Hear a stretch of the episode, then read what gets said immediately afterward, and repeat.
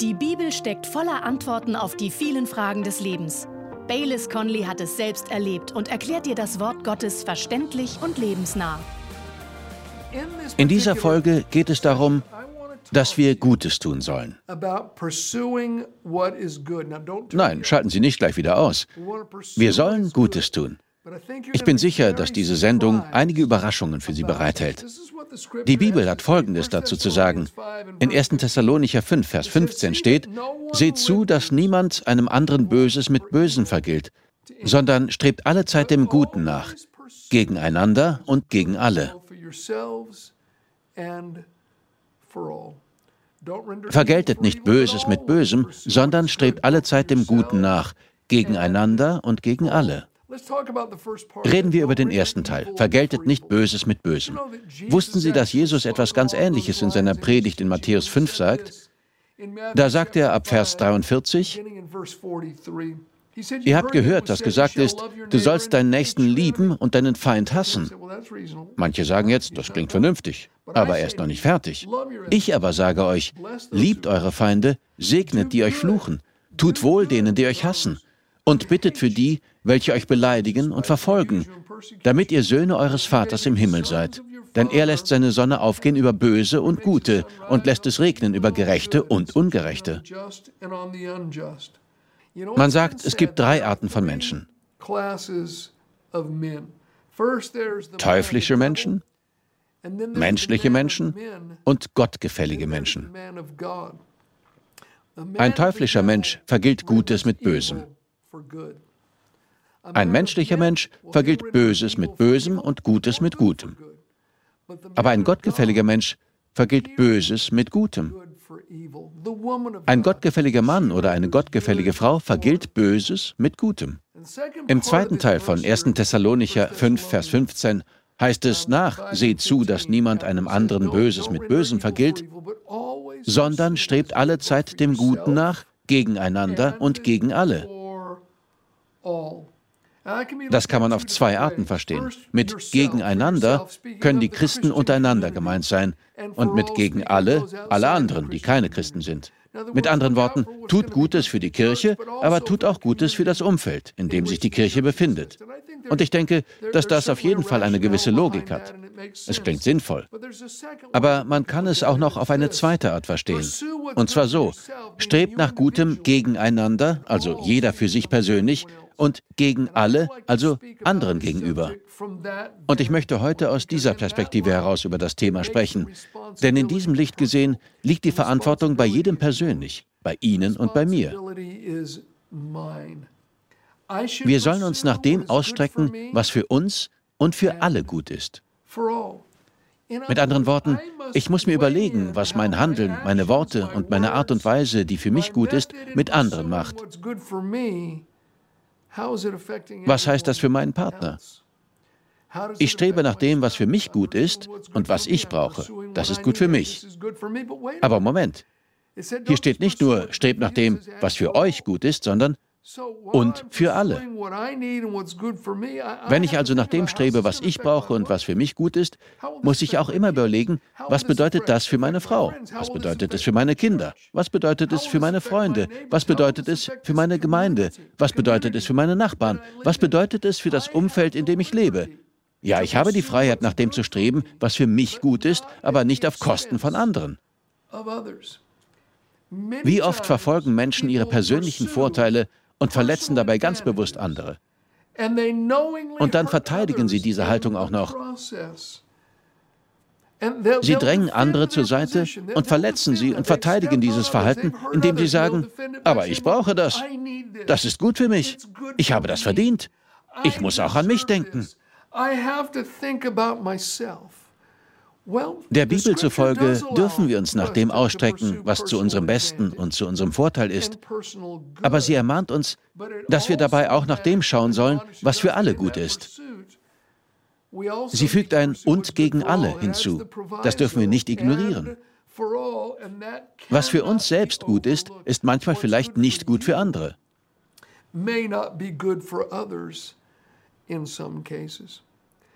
You know, I, uh, ich habe Freunde. Uh,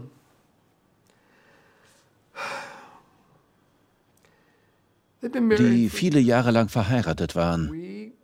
Wir haben viel Zeit mit ihnen verbracht. Wir haben mit ihnen zusammen gegessen. Wir mochten sie und tun das immer noch. Aber die Frau entschied eines Tages, dass sie nicht mehr verheiratet sein wollte. Ihr Mann ist nicht untreu gewesen. Sie sind beide Christen. Der Mann ist nicht untreu gewesen. Er hat sie nicht vernachlässigt. Natürlich hatte er seine Macken. Das haben wir alle. Wenn wir das Mikroskop, mit dem wir die Fehler der anderen betrachten, nur zehn Sekunden auf uns selbst richten würden, würden wir es sofort wegwerfen und nie mehr benutzen. Um es auf den Punkt zu bringen, sie fing an, sich für jemand anderen zu interessieren. Jemand anderes flirtete mit ihr. Vielleicht dachte sie, ich habe jung geheiratet und bin nie dazu gekommen, das Leben so zu genießen, wie ich es wollte. Sie fing an, Dinge zu sagen wie, das ist gut für mich, ich brauche das gerade. Was ist mit mir? Was ist mit meinen Bedürfnissen? Diese Beziehung erfüllt mich nicht mehr.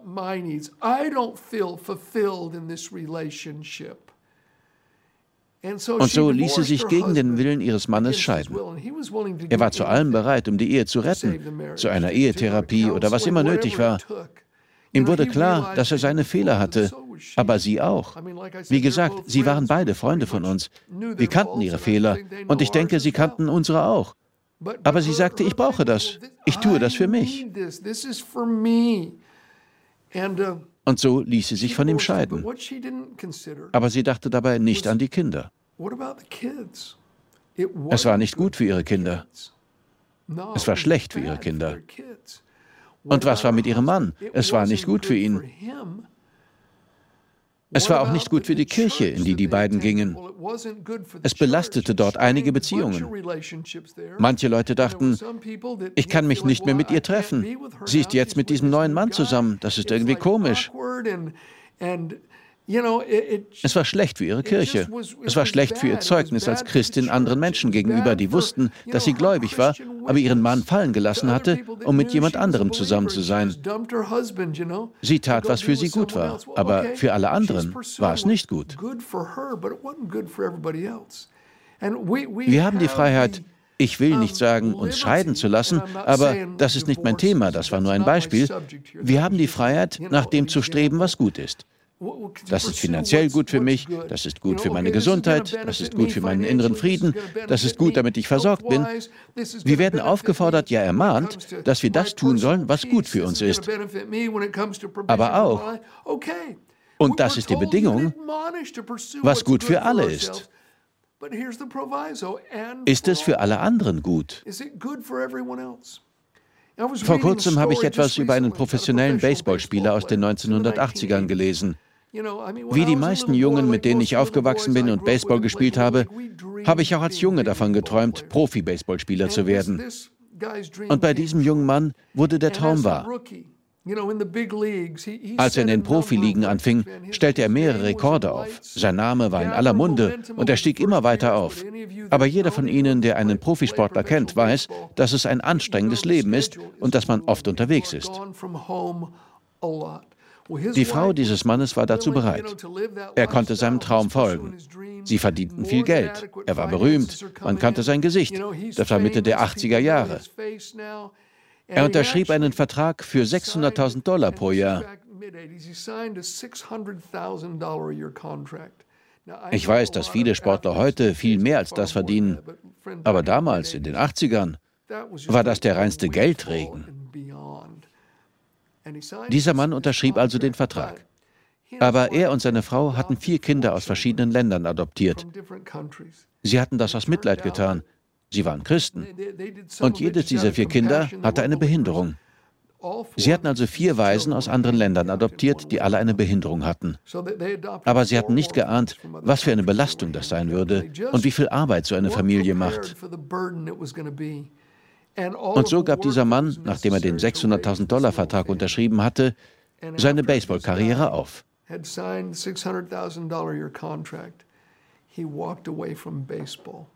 Die Reporter fragten ihn, warum tun Sie das? Und wissen Sie, was er antwortete? Er sagte, Baseball braucht mich nicht, aber ich bin der einzige Vater, den diese Kinder haben. But I'm the only father that those children have. Vielleicht war es gut für ihn, diesen großen Lohn zu haben und berühmt zu sein und den Einfluss zu haben, den er durch seine Berühmtheit und seine sportlichen Leistungen bekam. Aber es war nicht gut für seine Frau, wenn er so viel unterwegs war. Es war nicht gut für diese Kinder, dass ihr Vater weg war. Sie merkten, dass es nicht ging.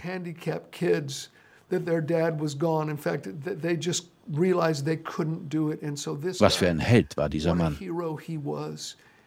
Er entschied sich, all das aufzugeben, das gut für ihn war, weil es für die Mehrheit besser war,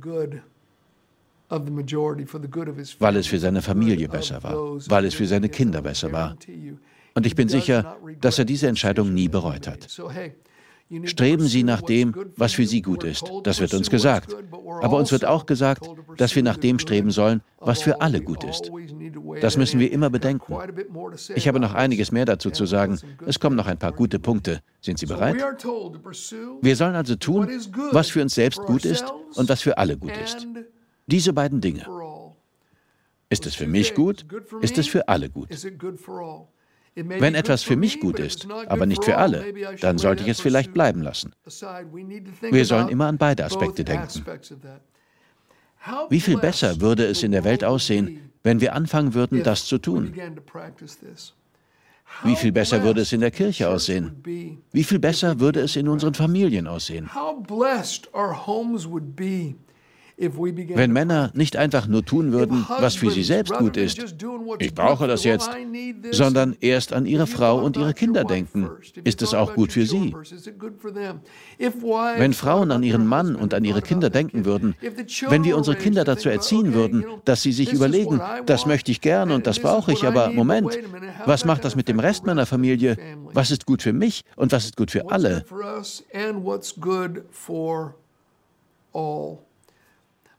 Vielleicht gibt es gerade jemanden in Ihrem Leben, dessen Bedürfnisse Sie vor die Ihren setzen sollten.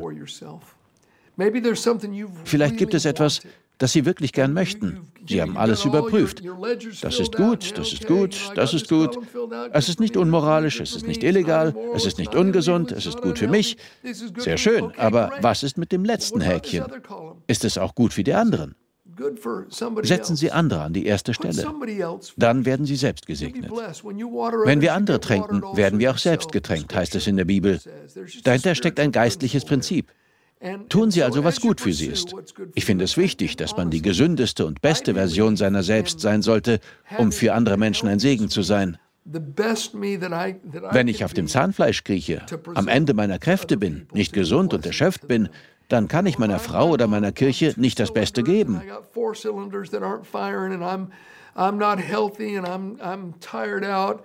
Das beste Geschenk, das ich meiner Kirche machen kann, ist ein gesunder Pastor zu sein. Aber während ich auf meine Gesundheit achte, darf ich auch nicht vergessen, welche kurz- und langfristigen Auswirkungen das auf andere hat. Ja, wir sollen das tun, das sowohl für uns selbst als auch für alle gut ist. Aber ich sollte nie auf Kosten von anderen nach dem gucken, was gut ist. Der Apostel Paulus hat die Kirche in Korinth im heutigen Griechenland gegründet. Und ich bin dort gewesen. Ich war auf dem Areopag, auf dem Paulus in Athen gepredigt hat. Ich war in Korinth. Und ich war an einigen der anderen Orte. Ich war auf Zypern, wo der Apostel Paulus gewesen ist. Und es war wirklich eindrücklich, all diese Orte zu sehen. Aber die Kirche von Korinth war ein interessanter Haufen. Paulus hatte sie zu Jesus geführt, doch sie unterstützten ihn nicht. Und in einem Brief erzählt er ihnen von den mazedonischen Christen. Er hatte die Kirche von Philippi gegründet. Er hatte Lydia, eine Purpurhändlerin, und ihren Haushalt zu Jesus geführt, genauso auch den Gefängnisvorsteher von Philippi und seinen Haushalt. Ein Wahrsager, aus dem er einen Dämon ausgetrieben hatte, gehörte vermutlich auch dazu. Diese kleine Kirche von Philippi unterstützte Paulus bei seinen Missionsreisen, wenn er eine Stadt und eine Region nach der anderen besuchte. Sie schickten ihn immer wieder, was er brauchte. Und in seinem Brief an die Korinther berichtet Paulus von ihrer Großzügigkeit, um die Korinther zu motivieren, auch ihren Teil dazu beizutragen, dass das Evangelium verkündet wird. Und hier in 1. Korinther 9 gebraucht Paulus ein paar Vergleiche, um zu erklären, dass Christen geistlich dazu verpflichtet sind, das Evangelium mit ihrem Geld und ihren materiellen Ressourcen zu unterstützen. Hören Sie zu. Ich möchte einige Verse vorlesen. Sie sind sehr tiefgründig. Und sie passen gut dazu, was wir gerade über das Ausstrecken nach Gutem für einen selbst und für alle gesagt haben. Im 1. Korinther 9, Vers 7 stellt Paulus eine Frage. Er sagt, welcher Soldat zieht jemals auf eigene Kosten in den Krieg? Wer pflanzt einen Weinberg an und isst dann nicht von dessen Trauben? Wer hütet eine Herde, ohne von der Milch der Schafe zu trinken? Sie haben sicher gedacht, keiner. Ein Soldat kämpft nicht auf eigene Kosten. Wenn jemand einen Weinberg pflanzt, isst er von den Trauben. Wenn jemand eine Herde hütet, trinkt er auch von der Milch. Natürlich tut man das. Und er schreibt weiter, Vielleicht hält man mir entgegen, ich würde die Sache nur von einem menschlichen Standpunkt aus betrachten. Aber sagt das Gesetz, das Mose uns im Auftrag Gottes gab, nicht genau dasselbe? Dort heißt es doch, binde einem Ochsen beim Dreschen nicht das Maul zu. Geht es Gott hier um die Ochsen? Gute Frage. Und er beantwortet sie. Er schreibt, sagt er das nicht in erster Linie wegen uns? Ja, unseretwegen steht diese Anweisung in der Schrift. Gott zeigt damit, wer pflügt oder drischt, erwartet zu Recht, dass er für seine Arbeit einen Teil vom Ernteertrag bekommt. Und dann schreibt er, wenn wir für euch Geistliches säen, ist es dann zu viel, wenn wir Leibliches von euch ernten wollen? Wenn andere dieses Recht an euch haben, warum nicht viel mehr wir? Wir haben aber von diesem Recht keinen Gebrauch gemacht, sondern wir ertragen alles, damit wir dem Evangelium Christi kein Hindernis bereiten. Paulus sagt also, das wäre zwar gut für uns gewesen, aber unter diesen Umständen und zu diesem Zeitpunkt war es nicht gut für alle. Also bestand er nicht auf seinem Recht, weil er stets daran dachte, was gut für alle ist. Ich habe einen Freund, der hier an der Westküste Pastor in einer Kirche ist. Und in den ersten fünf Jahren, nachdem er die Kirche gegründet hat, sind die Zahlen quasi explodiert. Er wurde weithin bekannt. Er trat im Fernsehen auf und wurde von überall in der Welt eingeladen. Er schrieb ein paar Bücher und verkaufte viele davon. Und er bekam immer mehr Einladungen. Er leitete eine wachsende Kirche, kam herum, wurde in christlichen Kreisen praktisch berühmt und hatte viel Einfluss. Seine Bücher verkauften sich gut. Er verdiente viel Geld, wenn er auf der ganzen Welt unterwegs war und von Land zu Land reiste, um zu predigen. Aber dann schaute er sich alles einmal genauer an. Er setzte sich hin und redete mit seiner Frau. Er hat drei Kinder, sie waren damals noch klein. Und seine Überlegung war, das alles ist gut für mich. Mein Einfluss wächst. Es ist gut für mich.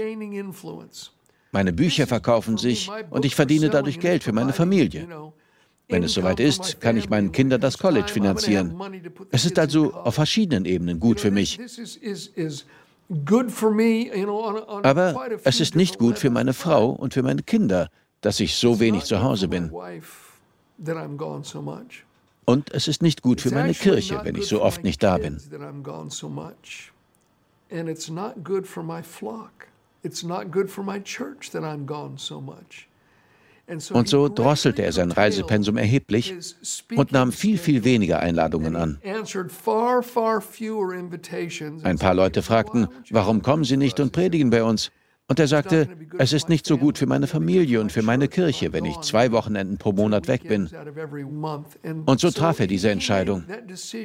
Es wäre gut für mich, aber es wäre nicht gut für alle.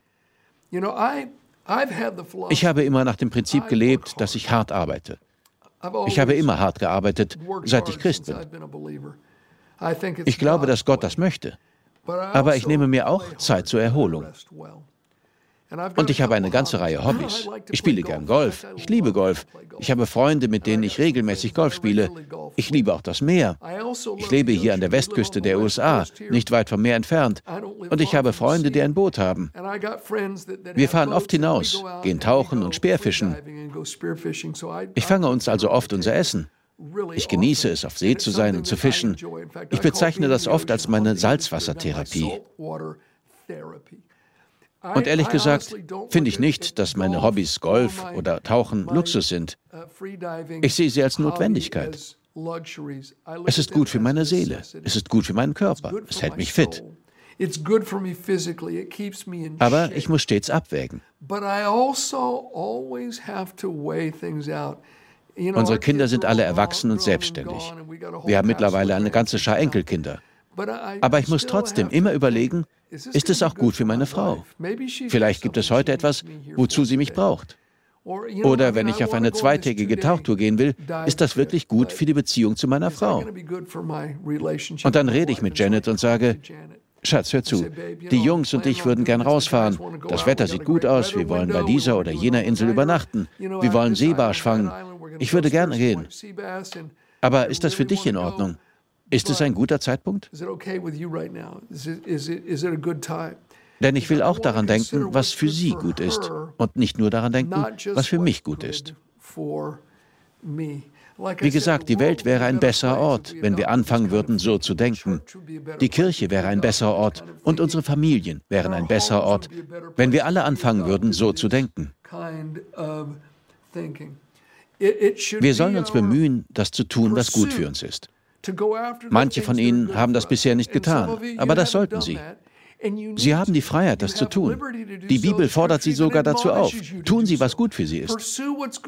Vielleicht sollten Sie anfangen, Sport zu treiben. Tun Sie es. Es ist gut für Sie. Suchen Sie sich ein Hobby. Verfolgen Sie mehrere Interessen. Fangen Sie an zu malen oder spazieren zu gehen oder Fahrrad zu fahren oder zu schwimmen oder wandern zu gehen. Tun Sie Dinge, die Ihrer Seele gut tun. Erweitern Sie Ihren Horizont. Erweitern Sie, wer Sie sind.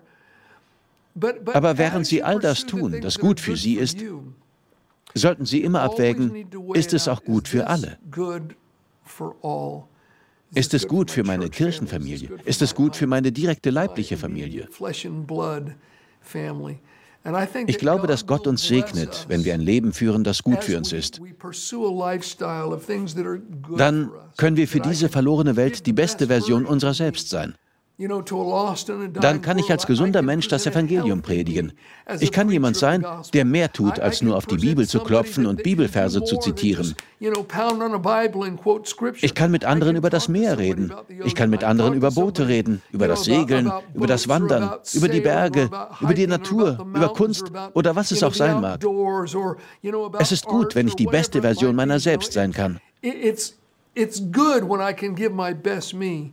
Aber während ich nach der besten Version meiner selbst strebe, möchte ich keine Kollateralschäden zurücklassen. Die Bibel ermahnt uns also, nach dem zu streben, was sowohl für uns selbst gut ist, als auch für alle anderen. Ich möchte für Sie beten. Vater, ich danke dir für alle, die gerade diese Sendung schauen. Ich weiß, dass das kein Zufall ist. Und ich weiß, dass es darunter Menschen gibt, die sich vernachlässigt haben. Sie haben sich körperlich gehen lassen, Sie haben nicht das getan, was emotional oder physisch für sie gut wäre. Ich bitte dich, dass du ihnen Weisheit schenkst und ihnen zeigst, wie sie anfangen können, das zu tun, was gut für sie ist, damit sie eine gesunde Version ihrer selbst sein können, körperlich gesund, emotional gesund und geistlich gesund. Aber Vater, ich bitte dich auch, dass du ihnen das Mitgefühl, das Verständnis und die Weisheit schenkst, dass sie, während sie nach dem streben, was für sie selbst gut ist, auch in Betracht also ziehen, was für alle gut ist und welche Konsequenzen ihr Handeln für andere hat. Herr, ich bitte dich, meine Freunde zu segnen. Öffne ihnen die Augen und schenke ihnen Verständnis für das, worüber wir heute nachgedacht haben.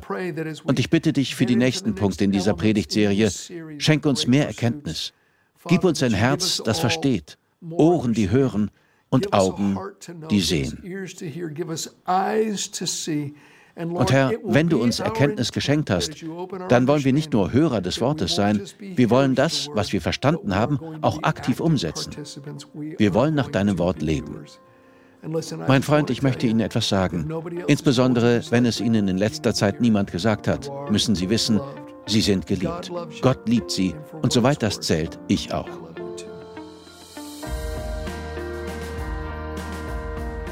Wir danken dir fürs Zuhören. Weitere Predigten sowie eine tägliche Andacht von Baylis findest du kostenlos auf baylis-conley.de. Gott segne dich.